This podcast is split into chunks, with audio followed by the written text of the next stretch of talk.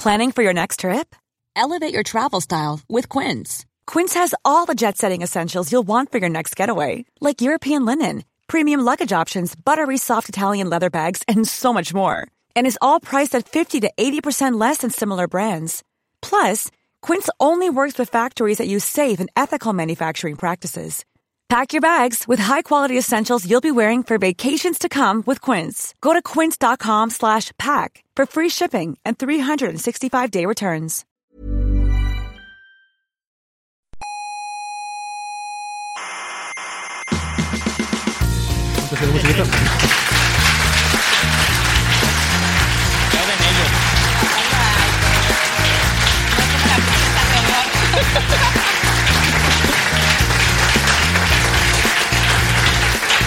Muchas gracias, criaturas lectoras y escritoras de toda la galaxia. Estoy muy contento porque hoy estamos haciendo este programa, este Coffee Break, en la Feria del Libro de Madrid. Y estamos haciendo una tertulia presencial. Esto es maravilloso, me hace muchísima ilusión. Me hace mucha ilusión estar aquí con todos ustedes. Y con nuestros contertulios de hoy me voy a saltar un poco el protocolo habitual y voy a empezar ya presentando a María Rives, profesora de la Universidad de Alicante. María arroba Neferchiti, ¿cómo estás? Encantada de estar aquí con todos vosotros. Muchas gracias. Gracias por venir. Gracias Alberto Aparici por estar aquí también. Un placer, yo no podía faltar en el primer evento full presencial de Coffee Break en no sé cuánto tiempo. En bastante tiempo, en bastante tiempo. Alberto es doctor en ciencias físicas, eh, comunicador científico eh, en el Instituto de Física Corpuscular, el IFIC de Valencia. A mi derecha tengo a Francis Villatoro. ¿Qué tal, Francis? Muy bien, hoy no estamos en Málaga, así que no sé muy bien el tiempo que hace en Málaga. Pero, en Madrid, decir lo que hace aquí, en Madrid. En Madrid ha sido un tiempo muy agradable para pasear con paraguas, porque caen cuatro gotitas y el cielo está un poco encapotado, pero pero bueno, en Málaga supongo que, estará despejado y hará buen tiempo. Yo estoy esperando que algún día Francis diga que el tiempo no es agradable. ¿Qué hace falta para que el tiempo no sea agradable? Tienen, no sé. Hombre, está ocurriendo, yo que sé, que caiga torrencialmente y sea muy incómodo. Yo la, la, clave para determinar el tiempo no es ver la internet, sino pasear por la calle. Entonces yo paseo a la perrita y veo qué tiempo hace. Entonces si el tiempo es tan inclemente que me impide salir a la calle para pasear a la perrita, obviamente es un tiempo desagradable. Igual habría que preguntarle a la perrita si el tiempo es agradable o no. La perrita prefiere que no le caiga ninguna gota. Por eso, por eso. Y para esto hemos venido. Y para esto hemos venido. Bueno, yo, claro, me preocupaba si con la emoción a lo mejor aquí nos podía dar algo, así que digo, mejor tener un médico, pero luego he pensado que con la fauna que tenemos aquí conviene también tener un neurocientífico, porque aquí puede salir cualquier cosa. Bienvenido, Ignacio Crespo, ¿cómo Gracias. estás? Muy bien, me parece que solo aparezco para las cosas importantes así y entusiasmantes, aprovechándome, pero encantado de volver. Ya la gente cuando escucha tu voz se pone tensa, ya sabe que va a pasar algo importante en Coffee Break. algo ocurre. Eh, Ignacio es arroba S de Stendhal con H intercalada en Twitter.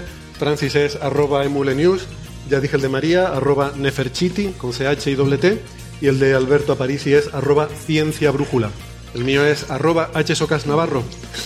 Pues muchísimas gracias por invitarnos eh, y enhorabuena también a la organización de esta Feria del Libro de Madrid, porque esto es una maravilla. La verdad que eh, es increíble. Quiero dar las gracias eh, a, todos los que están haciendo el soporte técnico, que hay un equipo aquí muy profesional. Estamos en el pabellón de la Caixa, en medio de, la Feria del Libro, rodeados por todos los stands de la Feria del Libro. Y esto es una. Yo pensaba que sería un edificio que existe físicamente aquí en el Parque del Retiro, porque estamos, hay que decirlo, en medio de este maravilloso parque en Madrid. Y, resulta que no, es, un, eh, es una instalación temporal que, que, se ha puesto aquí.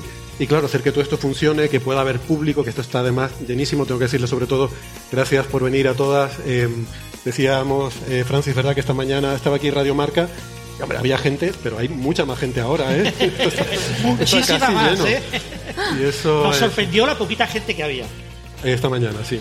Bueno, no, vamos a decirlo bien, nos sorprende la cantidad de gente que hay ahora. Y por supuesto nos agradecemos la enorme cantidad de gente que hay ahora. Full, estamos a completo, no, no cabe nadie más.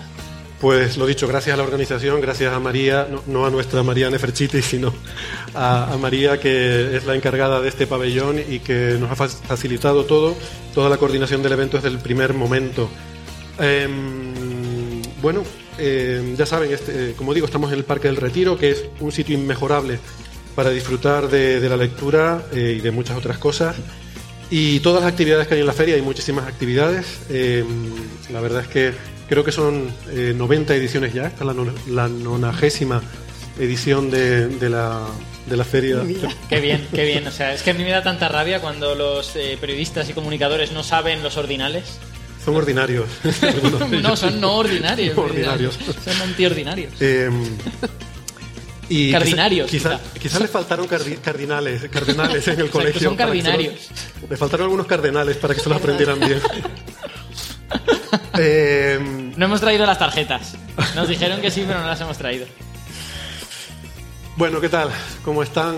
Eh, es, un, es un placer estar aquí, como les digo, genial, una tertulia presencial. Hace mucho tiempo que en Coffee Break, pues que empezamos así, con esa pequeña tertulia ahí en esa sala omega de- del Instituto de Astrofísica, y ahora estamos aquí en este, en este pabellón de, de la Caixa. Así que gracias por venir, un sitio muy coqueto, muy agradable, en buena compañía. Y bueno, hoy vamos a hablar, por supuesto, sobre libros, ¿eh? es lo que toca. Por supuesto que sí, pero también sobre más cosas. Por ejemplo, del premio Princesa de Asturias, y no estoy mirando a nadie en particular, que se acaba de fallar. Y no está aquí presente la princesa de Asturias. No, no está presente la Princesa de Asturias, no se vaya a pensar a alguien, pero yo, yo estoy más contento con la presencia que tenemos, incluso. Eh, de la belleza de las lenguas también, si se puede, si se puede decir eso. Del origen de los besos, no sé si con lengua o sin lengua, pero de, de dónde, de dónde viene eso. Hablaremos también de la cultura del Homo naledi, quizás. eh, y puede hasta que de las últimas medidas en el LHC de la desintegración del bosón Higgs, del bosón de Higgs. Am, todo esto en el menú de hoy, eh, ya veremos, yo lo veo ambicioso, ¿eh? no sé si... Esto es como cuando vas a Bueno, comer a un huachinche que decimos en Canarias y empiezas a pedir y dices, no nos habremos pasado. Claro, y el bosón de Higgs es lo último, lo mismo al final, no podemos comentarlo. Además, el montaje experimental es inédito, con lo que nunca se sabe. Igual. El bosón de Higgs, del LHC, dices. No, del, del programa. montaje experimental del programa. Igual esta presentación se alarga y dura tres horas. Y no tratamos cero temas, exactamente. Vale, ya me callo. Eh, nada, que tenemos una página web que es señalirruido.com y ya está. Con Venga, ñ. con ñ y todo junto. Señalirruido.com. Sabes que cuando ponen una dirección en el navegador no pongan, no pongan espacio, porque no, eso no, no pasa nada, no, no, no sufre daño ningún animalito, pero no, no, no es bueno.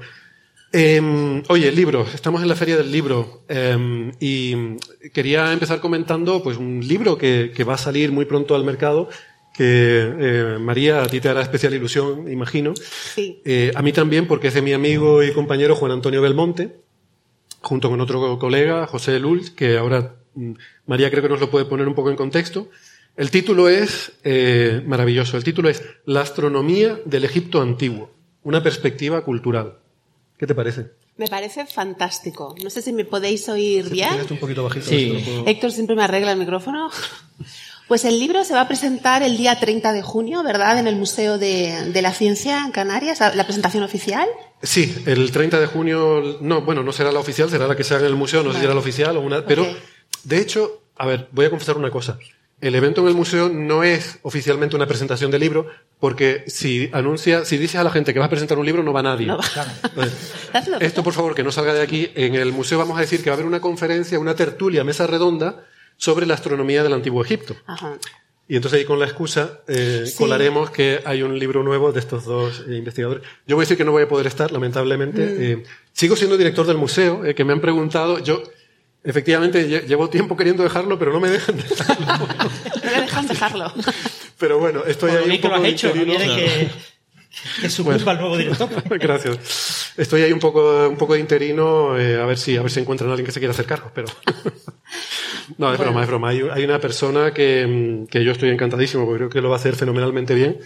Y, mm, y- pero bueno, necesitaba un periodo de tiempo porque eh, estaba con otras cosas y bueno, yo he aceptado el mantener un poco el mantener un poco el barco a flote o, o por lo menos eh, mantener el timón hasta que hasta que esta persona lo lo pueda se pueda hacer cargo. Pero bueno, que sí que Todavía no se puede anunciar el nombre de esa persona, ¿no? eh, no, porque además no es oficial. Esta persona es una candidata de momento, ¿no? Una Vale, persona candidata. Entonces Ah, no vale. es, no es, no, no ha sido elegida todavía eh, para dirigir el museo. Pero bueno. Bueno, voy a hablar de mi libro. No, que no es tu libro. No es mi libro, no, es de Juan Antonio Belmonte, que es también del investigador del IAC y es un arqueoastrónomo, el mejor de España. Precisamente el título es Astronomía del Antiguo Egipto, pero del, del Egipto antiguo. ¿Por qué? ¿Sabéis por qué lo miro? Porque el compañero de Belmonte, el coautor, José Luis, es un es un, es un egiptólogo muy importante en España. ¿Algo pasa con mi micro? Ahí te lo pongo bien, no te preocupes. A ver. Está bien, está bien. Dice que está bien. Está bien. Es un egiptólogo muy importante en España. Es de la Autónoma de Barcelona y es una eminencia. ¿Y sabéis lo que pasa? Que hace falta libros sobre egiptología en español. La lengua de la egiptología es el alemán, principalmente. Alemán, inglés, francés y español hay poco. Y ellos dos se tenían que juntar porque... ¿Te está llamando? Vale. Sí. Ellos dos se tenían que juntar porque mm, el título que os decía que he mirado, porque As- Astronomía del Antiguo Egipto es el libro de Luyo, publicado por PV, la- la- el Servicio de Publicaciones de la Universidad de Valencia. Ah, y le, y le cambiaron el. Eso vale. es. Es un referente absoluto. Lo recomiendo encarecidamente ahora que estáis en la feria Vale. del libro. Pero ese ya está publicado. Ese ya está publicado. Es de los, no sé si ya del 2000 o de los 90. Y el otro libro, fundamental en la, en la astronomía del Antiguo Egipto, es del mismo Belmonte y se llama Pirámides, Templos y Estrellas. Y la Sí. portada tiene Nefertiti. Vale. Entonces, ellos hacen un Y recorrido. Nefertiti es la estrella, ¿no? Exacto. Claro, Lógicamente. Ellos hacen un recorrido por no solo la, la historia de la astronomía, que como sabéis empieza en Sumer, Todo empieza en Sumer. Pero en Egipto, pues claro, es muy fundamental también. Aunque el zodiaco, ya hablamos en el coffee break, eh, en un coffee break reciente, que se ha descubierto, se ha limpiado el templo de Esna y hay representaciones nuevas del zodiaco. El zodiaco es tardío en Egipto, eso entra en época tolemaica porque viene a través de Grecia. Entonces ellos no solamente hacen un recorrido por la historia de la astronomía, sino que, eso es lo más importante para mí como lectora, aunan los nombres de astrónomos, astrónomos egipcios, planetas y constelaciones y estrellas con los jeroglíficos y la transcripción eh, preceptiva, lo cual es fundamental porque si no, cuando tú quieres saber sobre astronomía tienes que mirar varios libros, astronomía egipcia. Los jeroglíficos están bien aquí, pero aquí no me explica el nombre transcrito o no me explica la historia del astrónomo. Entonces, este libro lo recomiendo por la calidad, los datos, la- el recorrido que hace por la historia de la astronomía, los astrónomos, los nombres de las constelaciones y sobre todo los jeroglíficos. Una, un trabajo, hablé con, con Juan Antonio antes de venir, un trabajo, mm, lo de los jeroglíficos, lo, lo peor, ¿Me la dejas, anotación. ¿Me dejas que diga una cosa? Sí, pero espera, me, me deja buena. interjectar otra a mí primero, porque veo que está Eva Urue por aquí, Ah. en, Ah. en la parte de atrás de la sala. Ah. Yo ya la había visto. Un saludo. Buena se va. que- Claro, eso es lo que... que es una, una de las organizadoras de la feria y, bueno, pues darle la enhorabuena, las gracias por, eh, por este, bueno, por todo este trabajo realmente, porque es realmente espectacular. La verdad que uno se pone a pasear, está todo el retiro de, arriba abajo lleno de casetas. uno se plantea, ¿realmente hacen falta tantos libros? Y sobre todo, eh, Francis, ¿ya te los has leído todos? Bueno, bueno, me he leído un poquito. Estoy en ello, estoy en ello. Me faltan dos o tres. Yo tengo, tengo una cosa que decir, ya que aprovechando que va a estar, que es que Eva fue colaboradora de Onda Cero, estuvo en Onda Cero, fue compañera durante un tiempo y yo soy muy fan de ella. Así que me alegro un montón de estar ahora haciendo algo con ella. Gracias, Eva. Bueno, perdón por eh, la interrupción. Eh, perdón por interrumpirte mientras interrumpía. es verdad, cierto. sí, que no ha acabado. No, simplemente quería hacer un, un pequeño apunte. No es por daros envidia, pero sí es por daros envidia. Lo que sé. es que yo he estado en el templo de vas a Esna. decir. He ¿En estado en, serio? el templo de sí, sí. Tú Pero antes de limpiarlo. Eh, eso no lo sé porque estuve en octubre. ¿No ¿Lo habían limpiado o no lo habían limpiado? Estaban en ello. Las zonas de limpieza no estaban abiertas al público. No has visto lo importante. Exacto, es que en algunos, claro, como ves tantos templos, yo recuerdo que en algunos había zonas cerradas, no sé si era el de Esna o era otro. Sí, las zonas cerradas son las que están limpiando precisamente Vale. porque muchos de esos jeroglíficos están pintados, no están grabados en la piedra como los jeroglíficos monumentales. Al estar pintados, sufren con la restauración, estaban cubiertos de hollín, de excrementos de palomas. Claro. Porque eso estaba un poco dejado. Es que claro, es la, es la, eh, eh, es la historia no antiguo egipcia del templo, ¿no? Que ese, que ese templo se usó, pues a lo mejor para comunidades de monjes o para tal, y sí, sí. Incluso para ocupas, por llamarlo así de alguna manera, claro. gente y hogueras, el, mucho del el hollín que hay en las paredes Son de las hogueras, hogueras, claro, de la gente que vivía ahí durante pues todo este tiempo. Sí.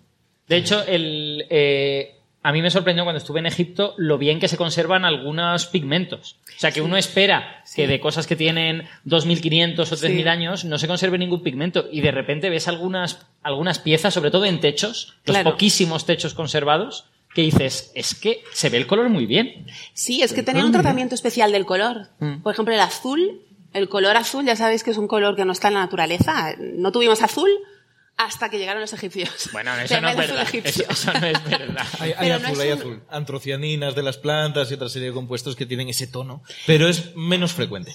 Es por la mariposa el que, lo que le da ese pigmento. Las mariposas normalmente el azul que tienen es por colores estructurales. que No se deben a un pigmento, sino a cómo desvían la luz el propio material. Es un, La nano, es un nanomaterial. iridiscencia del material. Exacto. Sí.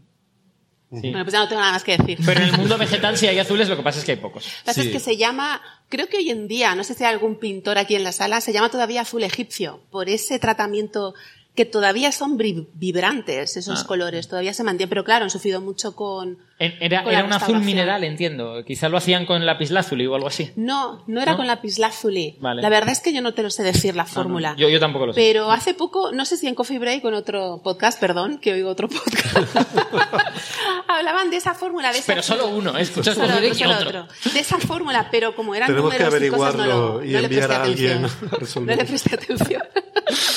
bueno, y lo que yo quería terminar de decir del libro de Belmonte y Luy es que eh, es importante leerlo porque habla de esa leyenda que hemos oído todos alguna vez de la orientación de las pirámides, que seguro que habéis oído hablar de que están orientadas al cinturón de Orión, ¿no? Porque son tres, tres puntitos, Mm. Entonces son están tres orio- pirámides. orientadas. Oh, oh.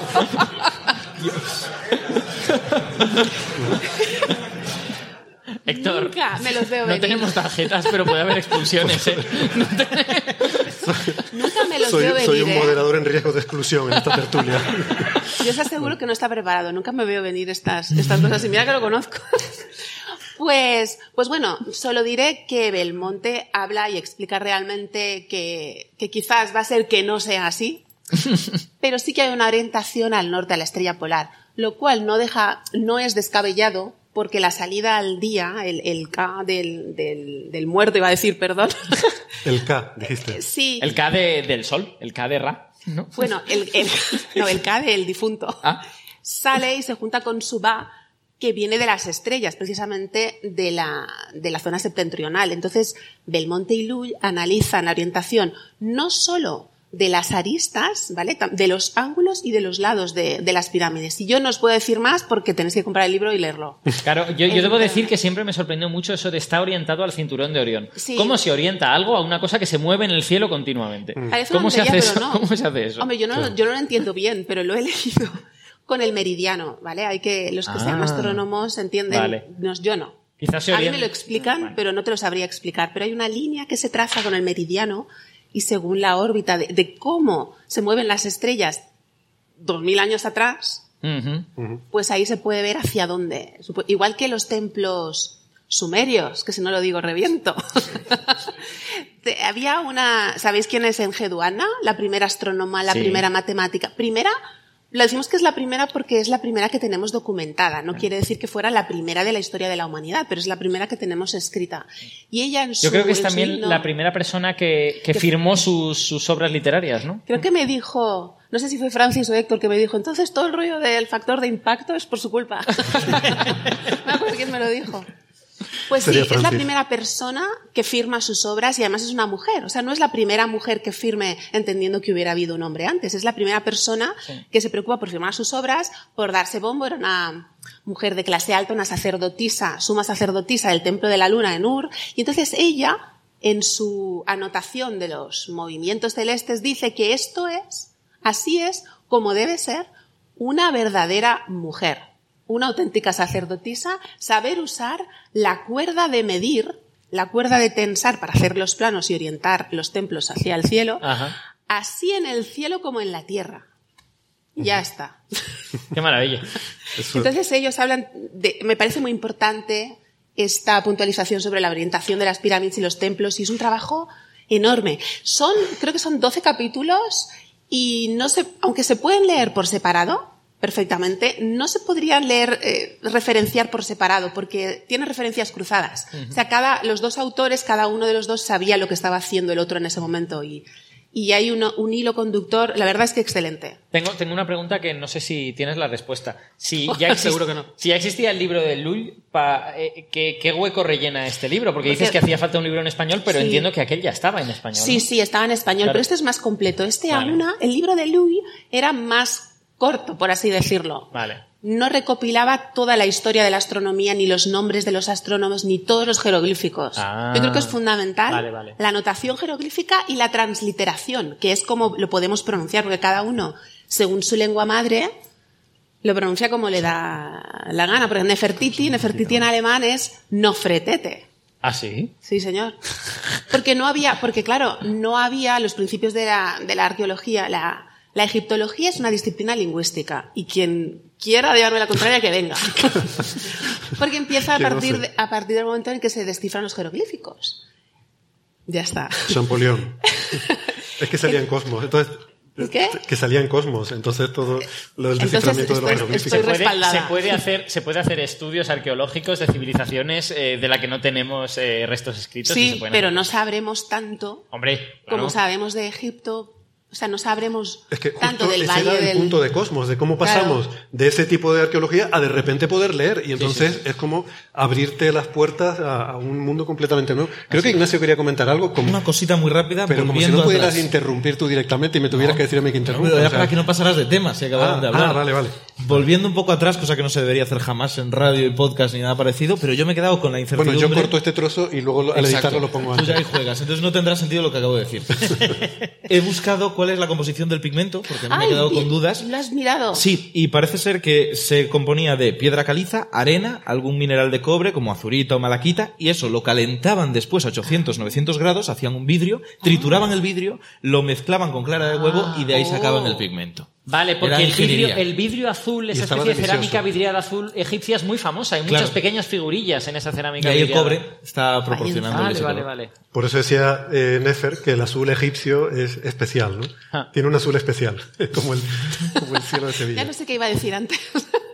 Em, no, estamos hablando de la importancia del Ah, sí, desciframiento de, de los jeroglíficos, ¿no? El poder. Eso es, la, la transliteración que os decía que, que cada país, cada, cada cultura pronuncia una lengua que no conoce conforme a las características fonéticas de su propia lengua. Por eso hay tanta variedad en Lo- los los que nombres. hemos visto los turistas españoles en Inglaterra sabemos exactamente a lo que te refieres, ¿no?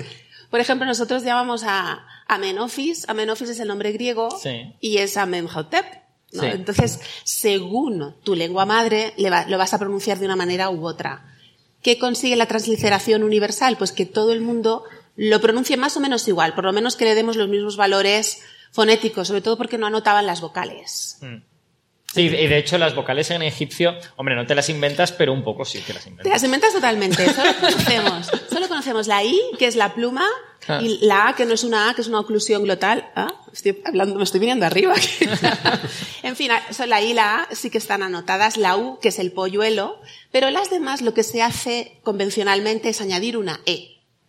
Mm. Entonces, cuando hay dos consonantes juntas que nosotros no podemos pronunciar, le metemos una E, como Nefer. Nefer en realidad no es Nefer, es Nefer. Sí. Se supone que debe ser una vocal eh, débil, ¿no? En cierta Es manera. como una schwa. Por eso hay gente que dice Amenhotep y otros Amunhotep. Entonces, bueno. Es que, aparte ahí, la primera vocal no es una A, sino una I. Pero ¿Ah, bueno, sí? en las lenguas, las lenguas afroasiáticas, pues, las lenguas semíticas, por ejemplo, están dentro del filo afroasiático y la E y la I varían mucho, igual que la O y la U. Ajá. Porque toda la vocal que no está acentuada pierde un poco su timbre. Bueno, Very interesting. Muy bien. Genial, pues nada, que nos tendrá que dar una comisión de la venta de los libros, ¿eh? muy Eh, recomendable este libro. Muy Yo me, lo, recomendable. yo me lo compraré, lo tengo crystal clear. Yo tengo ya.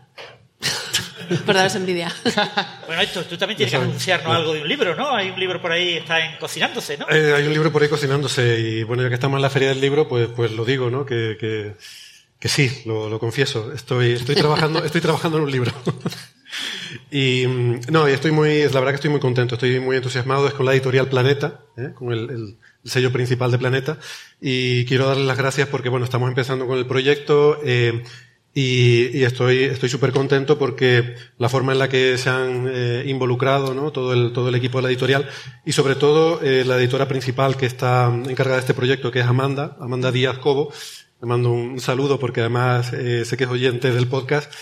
Y mm, la verdad que es genial porque además Amanda es una cientófila, o sea que es una, es una editora que, que le interesa mucho eh, el tema del, sobre el que está escribiendo.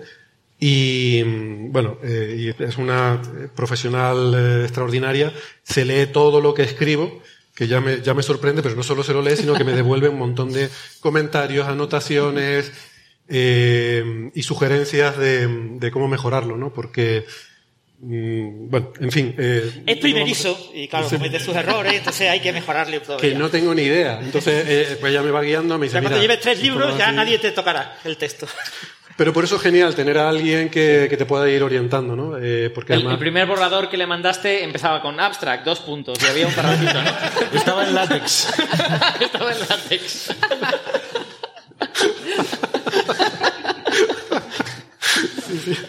Tenía puesto el autor y la afiliación y tal. Eh, pues nada, genial. No, no, puedo así comentar eh, eh, muchos detalles porque queremos que sea una sorpresa.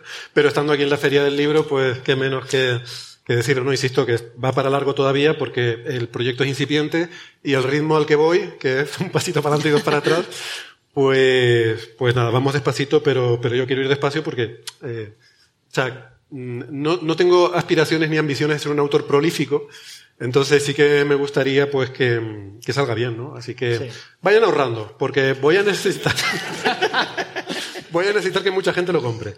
Bueno, Lo mismo para la Feria del Libro del año que viene, estás tú aquí firmando tu libro, y si no, para la del siguiente. eh, a lo mejor para la del año que viene puedo estar aquí anunciándolo eh, y diciendo, va a haber un libro tal. De nuevo. De nuevo. Bueno, eso, nada, estoy, estoy muy contento. Así que gracias a, a Planeta, va a ser un libro planetario.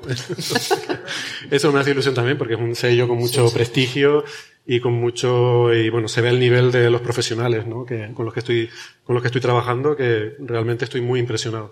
Así Yo no que estoy escribiendo ningún libro, pero sí me gustaría comentar algunos libros y recomendaros algunos libros. Es que Francis se los lee. Es que hay un montón de gente, hay un montón de gente escribiendo libros, pero hace falta que alguien los lea. Claro, claro, es que si nadie los lee. No, yo quería aprovechar para recomendar algunos libros de divulgación científica, ¿no? de los que he leído recientemente en los últimos meses. Y, bueno, quería empezar por el libro de J.M. Mulet. Tendremos que entrevistarlo por el libro. No sé si ya alguno de vosotros lo ha leído. Es Comemos lo que somos, cómo la cultura la sociedad han modificado la comida. Es un libro sobre la historia de la humanidad contada al hilo de la evolución de los alimentos. Cómo los alimentos disponibles en cada época han marcado pues, revoluciones políticas, eh, cambios de gobiernos, eh, como cuando por eh, cuestiones puramente ambientales, tragedias medioambientales, se pierde ciertas plantaciones o ciertos productos que se conservan muy relevantes y eso provoca que un Estado tenga que ponerse en guerra contra otro Estado para conseguir esos productos de otro lugar, como ser gran parte de la evolución de la humanidad ha sido guiada por el tema de los alimentos. Y te cuenta pues toda esa historia en un libro bastante gordo, es un libro de unas 620 páginas, eh, está muy bien, muy bien documentado y realmente es un placer leerlo. Es un libro escrito muy al estilo estadounidense, ¿no?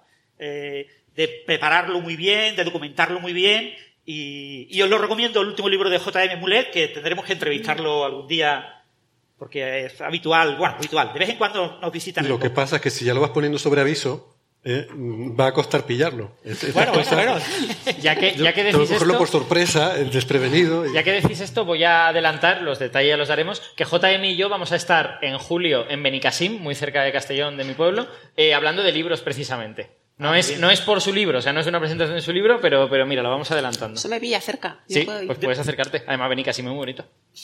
Hay un segundo libro que me gustaría recomendaros, un libro que me ha gustado especialmente, que es el tercer libro de Débora García Bello. Ella es química divulgadora, ha salido a veces en televisión en- en- y tiene muchas colaboraciones en radio eh, y en medios. Eh, Débora ha escrito La química de lo bello, un relato científico sobre el arte y las bellezas cotidianas. Yo llevaba ya varios años esperando que Débora escribiera este libro, porque ella es una apasionada del papel de la química y los materiales en el arte.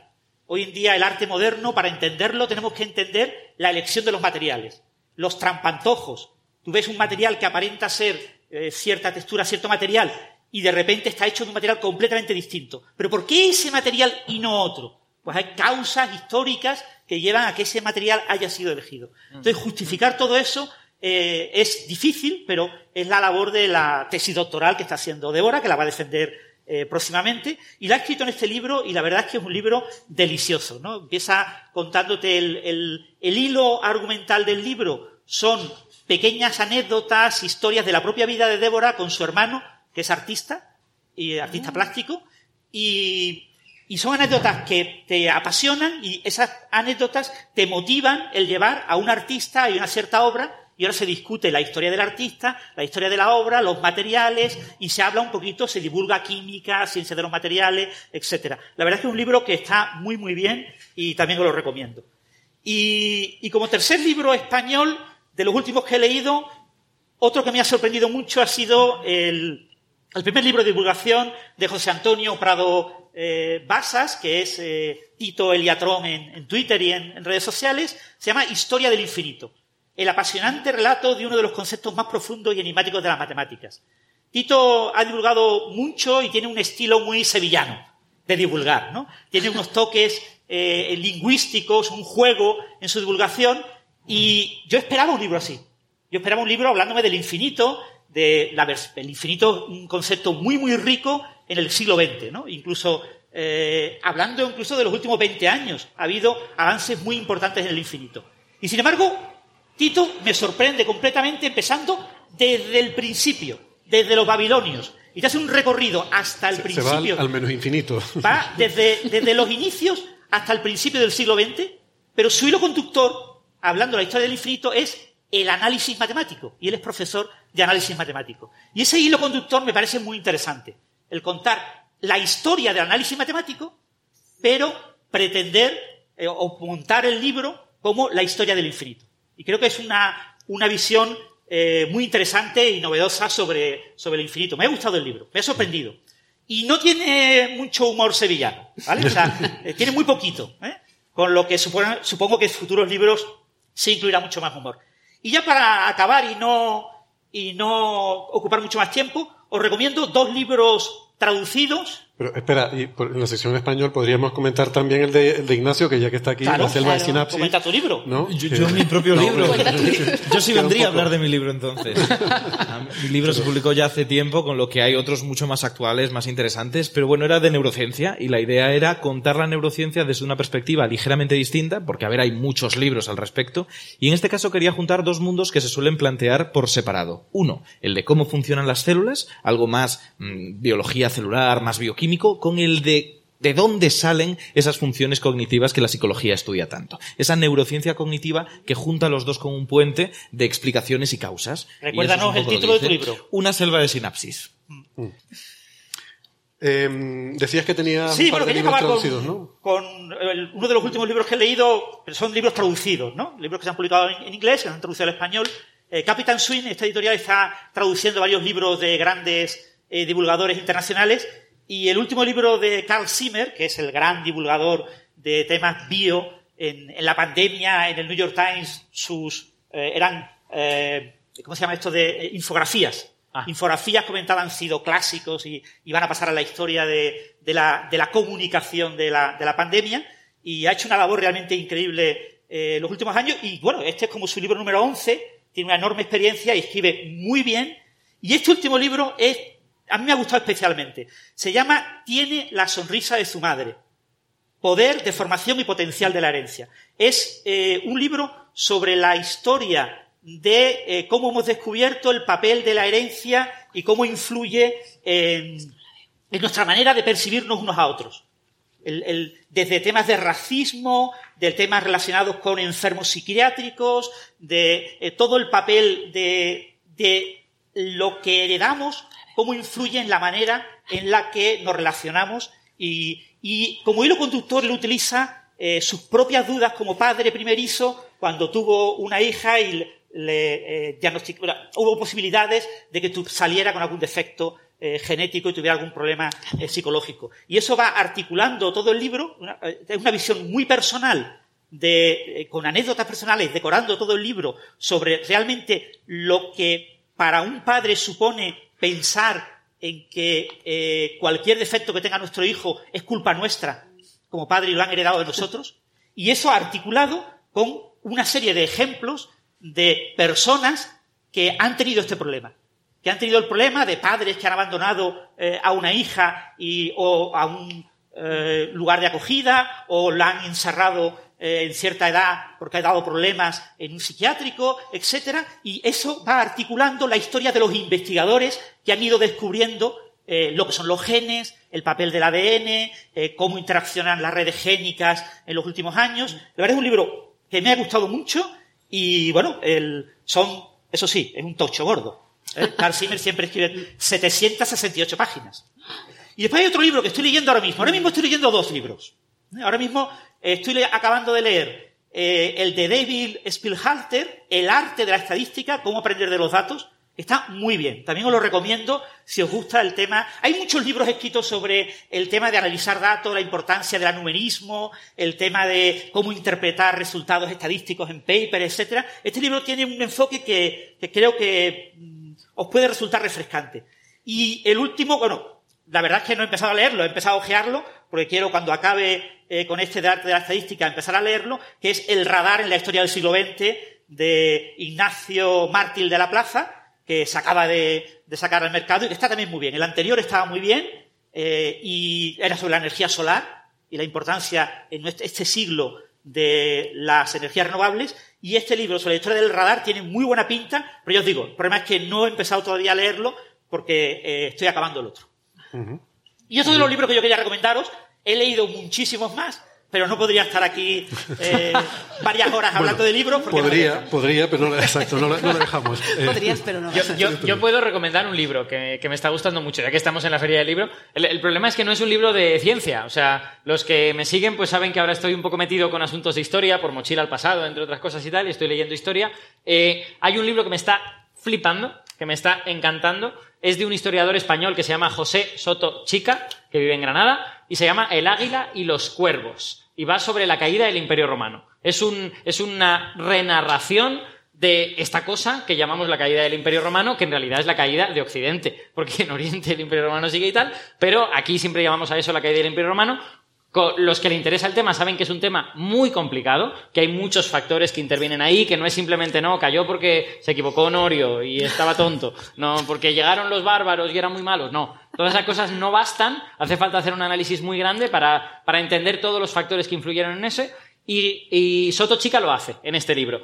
Y lo hace, en mi opinión, con una prosa muy buena, eh, es un libro de historia, eh, eso hay que tenerlo en cuenta, no es, no es un libro de, de narración, no es, no es, una novela, es un libro de historia, pero es un libro de historia en el que él coge las narraciones de algunos eventos importantes y prácticamente las noveliza. La, batalla del río, del río Frígido del año 394, que es con el que empieza el libro, es maravillosa la narración que hace. Entonces va, va combinando como esta especie de no diría ficcionalización, sino dramatización de la historia con una narración histórica más, más eh, convencional y el libro me parece fascinante. Creo que es muy interesante para analizar una época muy complicada que es difícil de entender y que hace falta un experto como él para, entenderlo. Él es, él es experto en un poquito después, él, su tesis la hizo en el, todas las guerras que hay en la segunda mitad del siglo VI y primera mitad del siglo VII, entre los romanos y los persas, pero bueno, el, el siglo V pues, le queda relativamente cerca y lo entiende, así que el libro es muy muy valioso, El águila y los cuervos, José Soto Chica, muy recomendable. Yo voy a recomendar solamente un libro por sumarme a esta tendencia. Uno, muy rápido, que es de María Martinón, de la cual hablaremos hoy. Salió a finales del año pasado, Homo Imperfectus, y hay un motivo muy claro por el que quiero recomendarlo. Y es que en español, e incluso en inglés, hay pocos libros que hablen de paleopatología y medicina evolutiva, que son dos de los temas más interesantes de la medicina para aquellos que quieren saber por qué las cosas son como son, más allá de cómo funcionan. Por un lado, la paleopatología, estudios de enfermedades que existían en la prehistoria y que podemos saberlo por los restos, por los huesos, por el contexto, por mil cosas. Y por otro lado, todos esos supuestos errores que nos hacen humanos y que dice, ¿cómo podemos estar tan mal hechos, tan mal diseñados? Sabemos que de diseñados poco, pero ¿de dónde vienen esos supuestos errores? Pues no son tales errores, es el contexto, son las contingencias. Y eso es lo que estudia la medicina evolutiva. ¿Por qué de repente hay una epidemia de obesidad? Pues porque estamos preparados metabólicamente para unas condiciones y un acceso al alimento que ahora mismo no es el que tenemos. Todos estos pequeños detalles explicados con muchísimo rigor, porque recordemos que María Martinón, aparte de una de las cabezas de Atapuerca, es médico, así que sabe de lo que habla, y con una, un toque muy humano. No diría yo que es el libro más, eh, con, con una prosa más rica del mundo, pero es muy claro y es muy completo. Y, y María tiene una, una gran cultura. Sí. Y lo demuestra en el libro. Es decir, es un libro muy completo. muy decorado con y, eh, conceptos y, y ideas culturales, eh, tanto recientes como clásicas, que te, realmente te sorprende. O sea, Cuando lo estás leyendo, estás leyendo algo de cultura muy, muy clásica de hace 300 años y de repente te encuentras con algo de una película, de una historia. Pero es una película, como le ocurre a J.M. Mulet, que son también muy buenos aficionados al cine, una película clásica que cuando te lo cuentas dices, pues claro, es que esa escena es una de las claves de esta película.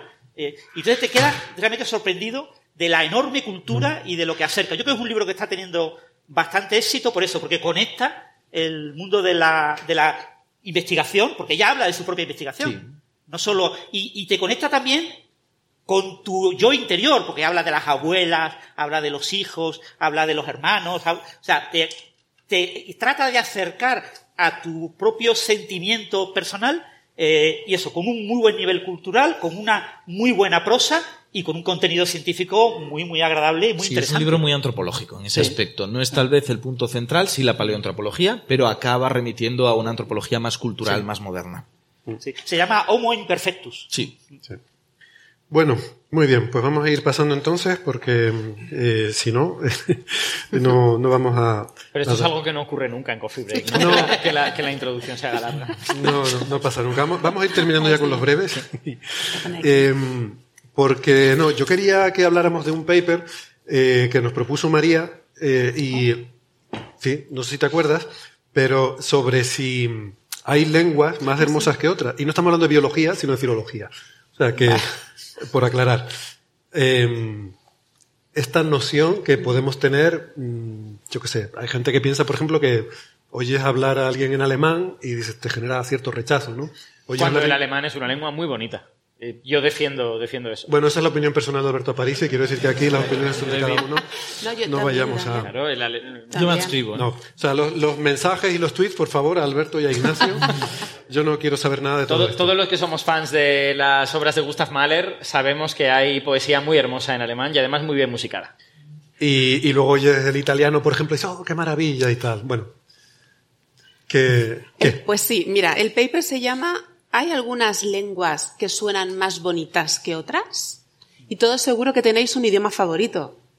Aparte del nuestro propio, ¿no? Aparte del vuestro propio. A ti el alemán. No, no, no. A mí el, el alemán me parece que es bonito, pero el idioma que más bonito me parece es el ruso. El ruso. El ruso es ruso. precioso. ¿Pero El en qué ruso- sentido? ¿En qué sentido? Seguridad, por ¿Sensual? favor. No, no, sonoramente.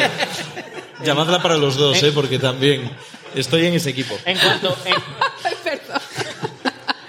No, pero quiero decir que te parece bonito eh, porque es alegre, es sensual, ¿cómo? No, creo que, creo que sus sonidos, su, su música, o sea, si no, si no fuese un idioma, solo escuchar a una persona hablando en La ruso. música, ¿cómo fluye? Sí, pero no solo eso, también el tipo de vocales que tiene. Vale. eh, O sea, creo que es una combinación sonora muy acertada y muy hermosa. Y creo que la buena poesía en ruso es Muy bien. espectacular. Y creo que también pasa otra cosa aquí, que es más cultural, y es que tanto Alberto como yo no vamos a elegir la- el idioma favorito en función de cómo de sensual y de alegre sea. Creo que valoramos otra serie de características, aunque esa es la tendencia y seguro que de esto también hablarás un poquito, ¿no? De qué es lo no, que nos solo condiciona. por saber cómo lo describirías. O sea, cuando te gusta, pero ¿por qué? Porque te suena alegre, porque te gusta cómo, cómo entra en tu cerebro, como el ritmo, Yo creo que porque- la en mi caso porque tiene una complejidad en cómo pronunciarlo de la que puedo dar cuenta. Porque hay otras Ajá. complejidades que ni siquiera percibo. Esto es, inte- esto es interesante y ahora hablaremos por qué. Sin darse cuenta me están dando datos. El, el mío es el cueña. Cueña. El cueña. Muy bien. Bueno, ahí tenéis una. Bueno, que está muy bien. ¿no? Pero él dice cuenia y él enseguida dice cueña. Yo lo pronuncio como Tolkien decía y él lo pronuncia de Como me da la gana. Y el mal. el Porque me suena, me suena a coña. Yo debo no confesar que debo ser el mayor ignorante del mundo, pero nunca he escuchado poesía en ruso. Bueno, pero hay una, Pues alguna hay una, lengua? canción, hay una canción famosa de la época de nuestros padres, la de Los atardeceres de Moscú. En ruso es muy bonita y es una canción popular, ¿eh? ni siquiera es alta. alta Casi poesía. nuestra. A ver, mi Bueno, himno, canciones es posible que se haya escuchado algunas canciones. claro, mi himno favorito es el himno ruso o el himno soviético y claro, tienen su letra, Muy entonces hermoso. ahí puedes Es escuchar la bonito. sonoridad. Sí. Pero, Seguridad. ¿qué quieres que te diga? O sea, la música bien, pero lo que es la letra, yo, a mí no me... Pero os gusta por cómo suena, eh, como ha dicho él, por el ritmo, por las ¿Tú qué has dicho? La complejidad. O Sí. sea, que el hecho de que tú puedas pronunciar eso. No, no, que pueda de- detectar que hay una complejidad ahí que me cueste. Porque hay otros casos en los que directamente no noto la diferencia entre Ajá. dos cosas que me están diciendo que son distintas. Pero aquí sí la veo. Vale. Bueno, pero ¿qué es lo que dice el paper? A mí lo que diga esta gente me da igual, Pues- porque no el Vale, antes, antes de que empieces, voy a hacer una postilla muy, muy breve. De Cuando has Haya. dicho lo del ritmo, a mí el latín me captura en eso. El latín clásico es eh, prosódicamente muy hermoso. ¿Más que el griego? Es que no he escuchado mucho griego clásico, Ah, vale, no tengo mucho vale. criterio, no sé, Vale, no estoy seguro. Bueno, pero bien, bien. Te sigo queriendo. bueno, el paper este que antes comentaba con Francis, una frase muy interesante, me ha dicho, es que no es concluyente, pero precisamente no siéndolo, lo es. Este paper lo que ha hecho ha sido entrevistar a Espera, diferentes espera, espera. personas. Eso requiere una pausa. A ver. No, no siéndolo, lo, Lo es. es. Parezco José Mota, ¿no? Lo- No, no, no, no. Esa Es que creo que te he entendido. O sea, no- Así es. Sí, sí, o sea, es no, una no afirmación casi metafísica. No, no es una aparente paradoja así como para aparentar un aire de intelectualidad del que se carece. No, no. Menos mal. Es que, tiene, es que la frase tiene sentido. O sea, a ver, piénsalo. No. No siéndolo. lo- el hecho de que no. Bueno, explícalo tú. Yo solo Bueno. quería decir que hiciéramos una pausa para absorber esa frase que me parece. Que vamos es a tomarnos profunda. un momento. Un momento. Bueno, todos tenemos lenguas que nos gustan más o que nos gustan menos. Y lo que han hecho ha sido entrevistar a diferentes eh, personas, unos informantes que han sido elegidos por la lengua madre que hablan y por su nivel también de, de cultura, ¿de acuerdo? No cualquier persona, sino gente que, se, que hable otros idiomas, que sepa, que sepa leer, que, se- que, se- que tenga cierta cultura, que esté acostumbrado a leer y a buscar información. Y la idea es, la belleza, todo lo que nos parece bello, ¿por qué lo es?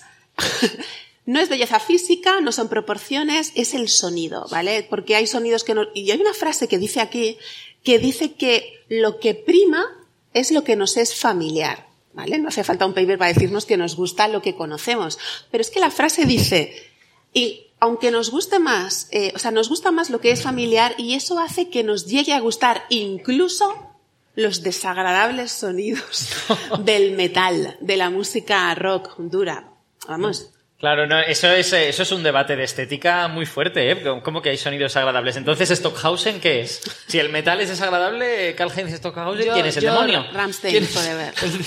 Entonces, Es que me gusta la música clásica contemporánea y alguna es mucho más fea que el metal, ¿eh? bueno, ahí, ahí puede haber un- un- una causa física, ¿no? La combinación de, de- de- de sonidos. Pero lo que dice es, los- los que- lo que predecían ellos con este estudio es, a la gente le va a gustar más los idiomas que, que los puede, los idiomas que puede reconocer, que le recuerdan más a lo suyo, y sobre todo que tienen más vocales. ¿Os parecen las vocales bonitas? Sí. ¿Cuánta- ¿Qué vocal es más bonita? Ostras. La A. La A. Las La A. palabras que tienen A La A, y las palabras que tienen M, L, R, Malalara, Malara, María. Ese es lo que ellos predecían que les iba a gustar a la gente. Entonces han elegido hablantes Pero, pero de... entonces eso depende de tu punto de referencia, porque lo que tú reconozcas como familiar depende del entorno en el que vivas, no es universal. Ex- Sí, ¿no? Ellos pensaban que depende del grupo de hablantes, depende de su lengua madre, iban a elegir una lengua u otra. Claro. Por eso es importante, para mí es importante el estudio, no porque concluya si realmente una lengua es más bonita que otra, ¿por qué? Sino porque sabemos qué es lo que pensamos desde nuestra lengua madre, qué es lo que nos, los que- lo que nos, no sé, no encuentro la palabra. Lo que Nos nos condiciona. emociona, lo que Nos- nos... no, no, no, vías. Ah, lo que nos sesga. Lo que nos sesga, lo que nos sesga a la hora de, de, de valorar cosas que son diferentes a nosotros. Y los hablantes son, atención, hay hablantes de inglés, ¿vale? Inglés británico, hablantes de, Muy diferente a otras, a otros dialectos. hablantes de chino, pero de chino cantonés, Ajá. mandarín y jaca. Claro. Y luego, Hay que, hay que recordar que las lenguas chinas, aunque los chinos se empeñan en llamarle a todo chino, eh, son tan diferentes como todas las lenguas romances. O sea, un hablante de un chino se entiende igual que yo con un rumano o que yo con un francés. bueno, es que no existe una lengua china, hay muchas variedades, muchas variantes, no diré la palabra. No, pero es que son directamente lenguas, es que son ininteligibles. Entonces no existe el chino, como tampoco existe el inuit o el, lo que llamamos vulgarmente el esquimal. No existe esa lengua. Es como O el élfico. hay La, la palabra que ha querido evitar María es la palabra dialecto. La palabra Eso dialecto, es. sí. Que, Pero ¿sabéis por qué? Porque yo soy lingüista y para los lingüistas la diferencia entre lengua y dialecto no es tal. Todos son dialectos. La lengua no conoce sino variedades. Pero por cuestiones políticas, geopolíticas, pues se selecciona una variedad como estándar. Y muchas veces la palabra dialecto está tan cargada políticamente que es despectiva.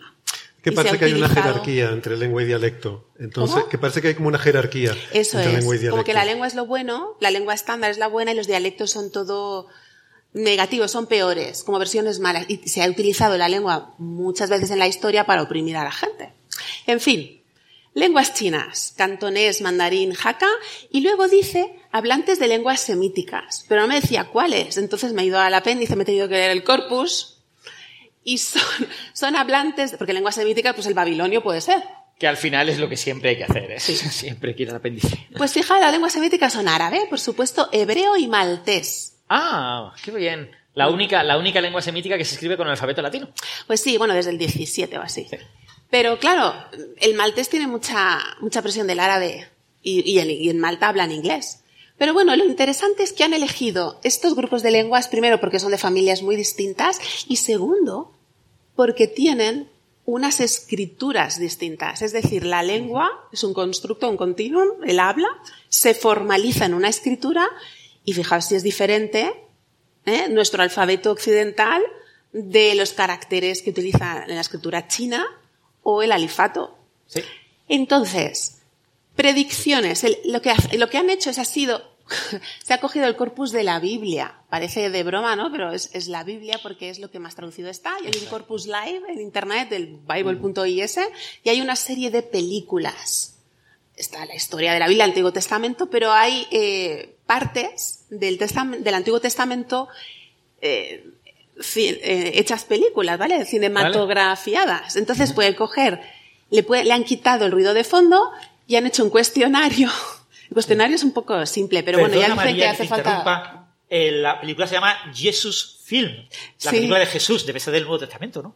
Bueno, es que tienes razón, porque el Bible, el corpus de la Biblia es del Antiguo Testamento, pero ellos han usado el Nuevo, la vida de Jesús. Es verdad, perdón, perdón. Menos mal que está aquí Francis. Oh my God. Me, me sorprendía que el antiguo estuviese más cinematografiado Bueno, que el, es que, que el, nuevo. sí. el antiguo está más traducido, aunque parezca mentira, Ah, por seguro. cuestiones lingüísticas. Claro, claro, sí, sí, sí. No históricas o religiosas. Entonces yo siempre me voy a No, porque el antiguo les interesa también a los musulmanes y a los judíos, mientras que el nuevo solo les interesa a los Pero no cristianos. entraremos ahí. Y la Biblia cinematografiada se lo pone a la gente con unos auriculares y hay un cuestionario que dice ¿cuánto te gusta esta lengua? ¿Vale? Anda. ¿Cuánto te gusta? Y hay, unas, hay unos registros, tienes que marcar de aquí, de 0 a 10. Entonces, fijaos qué cosa más rara. Las lenguas que la gente reconocía les daba mayor puntuación. Porque lo conozco, porque me resulta familiar. ¿Nadie ha pensado en el francés? ¿Habéis pensado en el francés como lengua que os gusta? Pues el francés no está. O sea, aparece muy abajo en las preferencias de la gente. Ninguno ha comentado el francés. Hay muchas razones, más allá de las lingüísticas, pero no entraremos ahí tampoco. Ignacio sonríe. Yo tengo y, y te has hecho feliz razones. para los próximos dos o tres días con esta. Entonces, la puntuación más alta eran las lenguas que conocíamos. Pero, ¿qué pasa con el alemán? Todos tenemos este prejuicio de que el alemán es brusco. A mí el alemán me encanta. A mí el alemán me pasa como a Wanda con el ruso. Perdón. Y ya si es metal, pues imaginaos. Entonces, el alemán, yo tengo el prejuicio de que es alemán y cuando lo oigo, porque hay muchas pausas entre las palabras, hay muchas oclusiones glotales, pues es brusco. Pero estaba una variedad de islandés Ajá. en, esta, en estas lenguas que, es de- que tiene una pronunciación muy parecida al alemán, muy parecida, unas reglas fonéticas muy parecidas. Pero como la gente no la reconocía esta lengua, le parecía más bonita Ah. al no reconocerlo, porque claro, si tú entiendes la lengua, tienes el sesgo, el factor de confusión de lo que significa. ¿Eh? Si yo te digo la palabra bonita es bonita y la palabra fea es fea. Entonces, al no conocer la lengua tienes, por así decirlo, mayor objetividad al clasificar esa lengua. Pero ninguna de las predicciones se han cumplido. No, por eso decíamos que no es concluyente, o sea, que lo que nos parece bonito o no depende de tu lengua madre, de cómo rela- igual que cuando decimos, es que esta lengua es muy difícil o es la lengua más difícil del mundo para aprender, voy a dar otra unpopular opinion, otra opinión impopular, no hay lenguas más, Más difíciles, difíciles que otras. fáciles. Todo depende del color con que, no, todo depende de la lengua madre con la que tú comparas. Y, y esto también hablan en este artículo, hay unas, algunas lenguas que tienen pues muchos clústeres de consonantes juntos, Ah. que pueden sonar mejor o peor, pero luego tiene un ritmo, un ritmo que fluye más una suave, ¿no? sobre esto. Entonces, lo que hay... Es que tengo una pregunta sobre esto que has dicho. No existen unas lenguas más complejas que otras si hablamos de lenguajes naturales. Pero si hablamos de lenguajes construidos, como por ejemplo el Tokipona, que tiene do- 123 palabras, Claro, eso, eso, ya, eso es otra cosa. claro, lo digo también por el tema estético. Porque entiendo que una lengua construida, como el Cuenya, por ejemplo, puede, ahí sí que puede ser, tal vez, objetivamente, Pues tampoco, fíjate. Por eso es, otra, pregunto, ¿eh? es otra cosa, porque tú decides el la cantidad de fonemas que le pones, puedes jugar con los aspectos del verbo. De hecho, hay un libro que deberíamos recomendar de, co- de cómo construir lenguas. Primero tienes que, para, que inventarte, para inventarte una lengua, como hace Tolkien, primero tienes que construir el sistema fonológico. ¿Cómo vas a pronunciarlo? Vas a tener S sonoras, S sordas, consonantes más velares, más bilabiales, y después tienes que darle ya el significado y por último la sintaxis. ¿Y qué pasa? Que tú puedes darle 20.000 tiempos, 20.000 aspectos, diferentes palabras para decir la misma cosa, pero tú te lo estás inventando todo eso. ¿De dónde sale eso? No hay nada diferente a las lenguas naturales. ¿Sabes lo que quiero decir? Si, viene, si viniera un extraterrestre, esto lo dijo Arthur C. Clarke, el de la Odisea en el espacio, si viniera un extraterrestre ahora No, mismo... el de la Odisea es otro. Sí, nos- nos La otra y- odisea. Y, viera, escuchara las lenguas del planeta, pensaría que todos los humanos hablamos variedades de la misma lengua. Porque todas hacemos lo mismo. Todas es agentes haciendo cosas a objetos. Incluso, y ya hemos hablado de eso también, La Llegada, por ejemplo, la película La, La Llegada, Sí. eso está muy bien pensado porque intentar imaginar una lengua no humana, a pesar de todas las lenguas no naturales que tenemos, es prácticamente imposible. Pero en esa película lo que hacen es disociar la lengua de la escritura. Y me parece muy bien traído para poder darnos una idea de cómo sería algo que no se rige por nuestras reglas humanas. Entonces, incluso aunque hagas cosas loquísimas con esa lengua, todo está basado en lo que tú sabes. Pero entiendo que puedes Pero forzarlo. Pongo, pongo otro ejemplo. Para distinguir, aunque no es súper concluyente, ¿no? Para distinguir un lenguaje natural de uno construido, podemos aplicar la ley de Zipf, esta de Sí. la longitud de las palabras. Aunque nosotros nos estemos basando en lenguajes naturales para construirlo, podemos forzarlo Sí. para que sean muy cortas las palabras. Y entiendo que del mismo modo, también podríamos forzarlo para que tenga un rango fonético muy, muy bajito. Que tal vez tenga, imagínate, tres letras, con palabras largas, Sí, choriceras. Pero tal vez esa falta de variedad tan extrema pudiera ser entendida como algo estéticamente menos atractivo. Pues mira, hablan de eso aquí. No sea incluso lo contrario, muy pocos fonemas Sí. o muchísimos más fonemas. Y ninguna de las lenguas elegidas tiene bueno. más o menos. Vale, vale. También es verdad que hay muchas que, lenguas con clics, por ejemplo, las lenguas Khoisan, Sí. que, que hacen 20.000 clics que yo no sería capaz de Sí, imitar. yo tampoco soy capaz. Yo los he escuchado, pero no, no sé cómo. Solo han incluido dos. Y han pasado desapercibidas, ¿no? Por- Porque no es algo que como a nuestro cerebro no humano nos resulte, nos resulte llamativo como una lengua. Entonces, No nos hace no.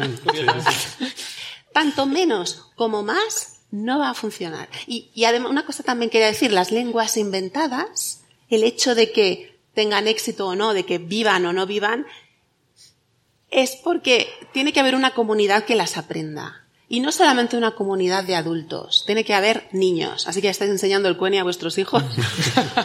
¿Por qué se mueren las lenguas? Porque dejan de hablar, se muere el último hablante, ¿no? Pero una lengua es un organismo vivo, las lenguas naturales, y se transmiten a los niños. Los niños son los que van adquiriendo esa lengua, no la aprenden, la adquieren, y las lenguas inventadas, si no se adquieren por niños de una comunidad, no van a Y no, no prácticamente evolucionan. nunca Claro. se adquieren, ¿eh? Quiero decir, el esperanto quizá, pero prácticamente ninguna otra. ¿no? El Esperanto no ha tenido el éxito que se pensaba que iba a tener precisamente por eso, porque no se hereda. Sí, sí. No hay una comunidad de niños que lo aprende. Estoy haciendo tantas preguntas, no porque esté en desacuerdo, sino porque me parece muy interesante. Sí, sí. Porque siempre que hablamos de estética, hablamos de neurociencia y de filosofía. Sí. Que son dos temas que por lo que sea me parecen interesantes. Por lo que sea. Por lo que sea. Por lo que sea. Exacto. Entonces, dentro del hecho de que sí que hay cierto relativismo en la estética, por el Sí. cual no podemos hacer unas reglas que sean perfectas y que sean universales, pueden ser generalizables, pero no universales, Hay excepciones, sí que hay cosas en otros ámbitos, ya no estoy entrando en lenguas y en idioma y en, y en sonidos, que sabemos que son para todos los humanos, por cómo funciona nuestro cerebro, por las tendencias que encontramos, entre comillas, objetivamente desagradables. Y me genera curiosidad, ¿qué podría ser el equivalente aquí? ¿Qué podríamos hacer con una lengua para que sea objetivamente desagradable? Pero claro, queda ahí la pregunta. Es que eso es lo que trata el artículo. Depende de tu lengua madre. Claro, claro, por eso. Depende de lo que tu cerebro está acostumbrado desde pequeño, porque los bebés lo que hacen son estadísticas de sonidos, los bebés na- nazcan donde nazcan, pues pueden aprender todas las lenguas y emitir todos los sonidos del mundo. Hacen estadísticas, todo lo que va oyendo, este me interesa, este no, este sí, y se, se programa Bueno, de alguna todos los manera. articulables por humanos. Un Sí, bebé claro. no puede cantar como una cigarra.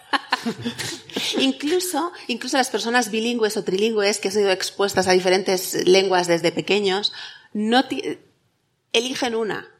O sea, aunque seas bilingüe y tengas dos lenguas madres, hay una que prima. Y si queréis saber, si una persona es bilingüe, si queréis saber cuál es su lengua madre de verdad, le haces daño. le empujas y entonces lo que diga en ese momento El va a salir en su, en su lengua madre. Yo tengo, tengo una hipótesis que no sé si es una tontería, pero em, no hay sonidos del tipo el gruñido de un perro, sonidos que, que sugieren agresividad, que generan em, reacciones negativas en la práctica totalidad de los humanos. ¿No se podría Es que crear una lengua en base a eso? iba- También depende del yo- contexto. Yo, iba a decir una cosa sobre eso, porque a lo que hacía referencia Ignacio, de que hay, en general, en muchos ámbitos, hay algo objetivable con respecto a la belleza, suelen ser cosas que tenemos implantadas de forma natural, instintiva, colores, gustos, es algo que percibimos Sí. desde bebés. Sin embargo, las lenguas las tenemos que aprender, no es algo con lo que nacemos. Pero aquí pasa una cosa, que si bien las lenguas son constructos, como habéis dicho, no podemos disociarlas por completo de la biología de la que han nacido. Para nada. Entonces, mi Incluso duda la, es esa. la- Pero la no la tienes. terminología es de la biología. Exacto, por eso digo, entonces mi duda es... pero no sí, la tienes como bebé, te la tienen que enseñar.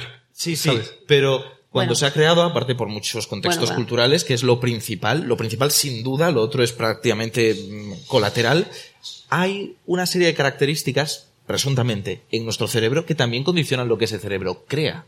Y dentro de la gran variedad de cerebros que existen, porque no es el mismo el mío que el tuyo y que el de María, ¿hay alguna tendencia, esa es la pregunta, ¿hay alguna tendencia que podamos encontrar que venga de ese sustrato fundamental que es la biología, sobre el que luego ha habido capas infinitas de Pues cultura? sí. Esa es mi duda.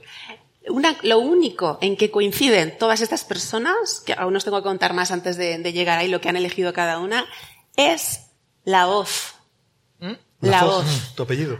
La, El, programa de la tele.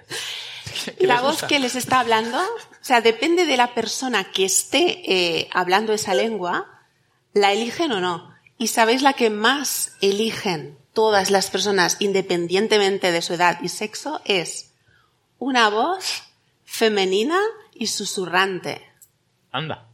Cuando te susurra una mujer.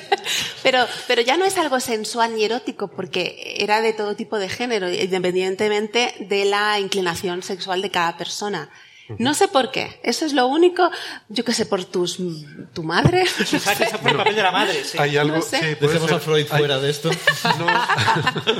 No, hace- lado. Intensify. no, pero hay algo instintivo. Puede ser. Esto, esto lo tienen muy estudiado los militares, Ajá. porque en las situaciones de alarma, en los, los pilotos de combate y esto, las alarmas que son críticas se les dan con voz de mujer. Porque han visto que en situaciones de saturación de información, que eso ocurre, o sea, hay momentos que están tan saturados de información que ya les, no se enteran, o sea, es como lo del gorila en la habitación que, les, eh, Sí. que, que no lo ves. Sí. Pues pasa algo parecido también con, con Ah. la saturación de información. Entonces, cuando hay algo que quieres que se le transmite con voz de mujer y a eso eh, Como reacciona. madre, cuando Aunque va a evacuar luego- la nave. yo- yo vengo a dar también no, la- madre la otra de parte. Nostromo. No, ma- sí, sí. Nostromo cuando va a, a Nostromo. explotar. Gracias por participar. La nave se va a autodestruir. Siempre que entramos en temas de psicología, hay cierta ambigüedad. y Sabemos que es difícil replicar muchos de los estudios. Por lo tanto, no es difícil encontrar evidencias contrarias. Por un Ajá. lado está esto, pero por otro lado tenemos el concepto del rapport, que en casos de extrema agresividad o de peligro, no puedes enfrentarte a alguien que te está gritando susurrando, porque le vas a poner muy nervioso y se va a enfadar mucho contigo. Posiblemente. Normalmente en ese tipo de casos, en algunos estudios, lo que se sugiere es igualar el nivel de agresividad para progresivamente irlo bajando y que así te acompañe. Eso existe también físicamente, imitar el comportamiento, si una persona está con las piernas cruzadas, cruzarlas tú también, dar pequeños inputs que digan estamos en la misma sintonía y luego trabajarlo para bajar. Por eso digo que podemos encontrar evidencia contraria y hace Sí. que la psicología de todo esto sea un cacao. Sí. Porque no lo sabemos. Es que es Claro. lo que concluye este artículo, que cada uno, dependiendo de su lengua madre, o incluso no ya tu, tu lengua, sino la familia lingüística a la que pertenece tu lengua, eliges una u otra. Cosas en las que están de acuerdo, en que no les gustan. Fijaos qué triste. Las lenguas tonales. Anda. Porque parece que el, el tono más alto genera una disonancia, un- no sé qué, pero incluso los hablantes de chino mandarín, que es una lengua tonal, ellos han penalizado la tonalidad. Ostras. Porque tenían que dar eh, en, la, en la- el registro, en la escala de gustos, tenías que puntuar tanto que me gusta como que no me gusta. Pero hay una, conviene aclarar que es- una lengua tonal es esta en la cual la entonación es importante Sí, el, para el la tono musical, de- digamos. O sea, que no es lo mismo Sube. decir mar que decir mar. Hombre, el ejemplo más chulo que se da siempre en primero de lingüística es que en chino mandarín, si dices ma, la palabra ma, ¿vale? Se le va ma. Según el tono que digas ma, mamá, puedes decir desde ma- madre hasta caballo. Entonces, Y, y además está este poema maravilloso de la Edad Media, el de el, la- el león de piedra, el escritor, No me es el león sí. de piedra, no me acuerdo, el, el título es muy largo, pero la gracia es que el, el poema está formado por 92 veces la palabra she. Lo que pasa es que entonada de formas diferentes. Pues como y, hacemos y hay ahora gente leyéndolo en TikTok. y Como haces ahora en, en, TikTok. ¿Cómo se dice verde en francés? Vert. ¿Y cómo se dice piel? Vert. ¿Y cómo se dice vaso? Vert. Dice el vaso de piel verde. Vert, vert, vert.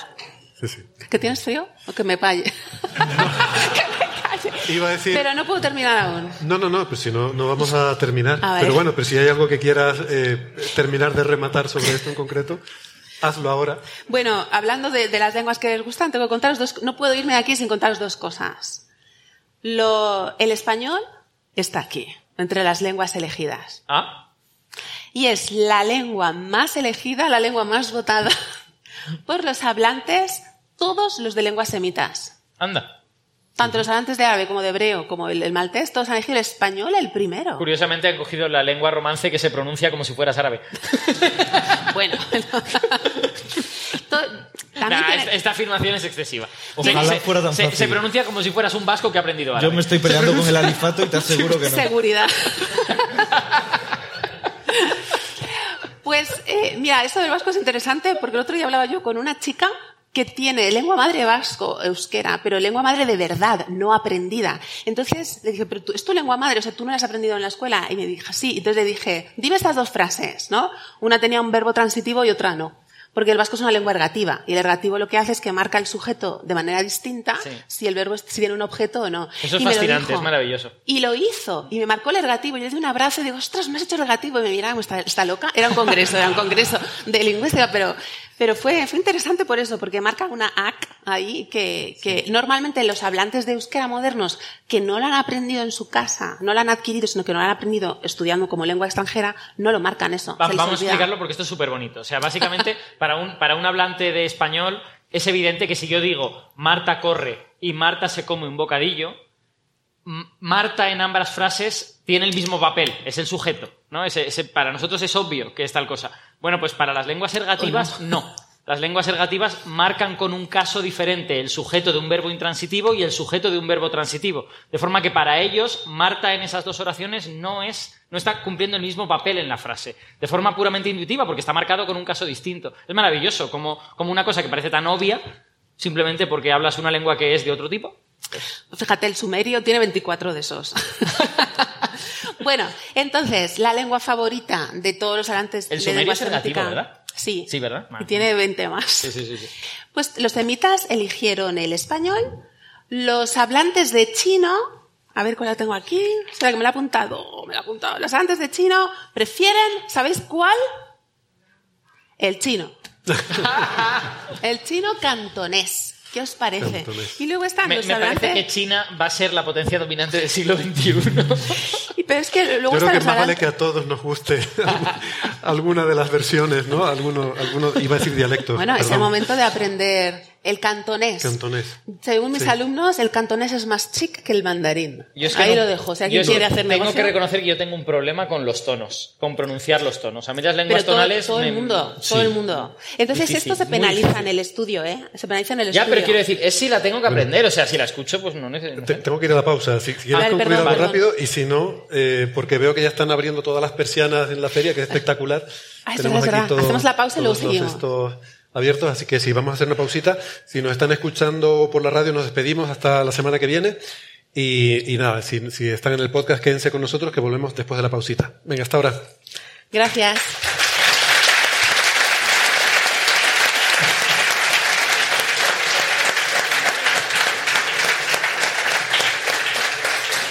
Oye, una- un- una cosa que no lo hemos dicho al principio, pero se pueden ir cuando quieran, ¿eh? No te falta que queden hasta el final. Pueden entrar y salir, y- pero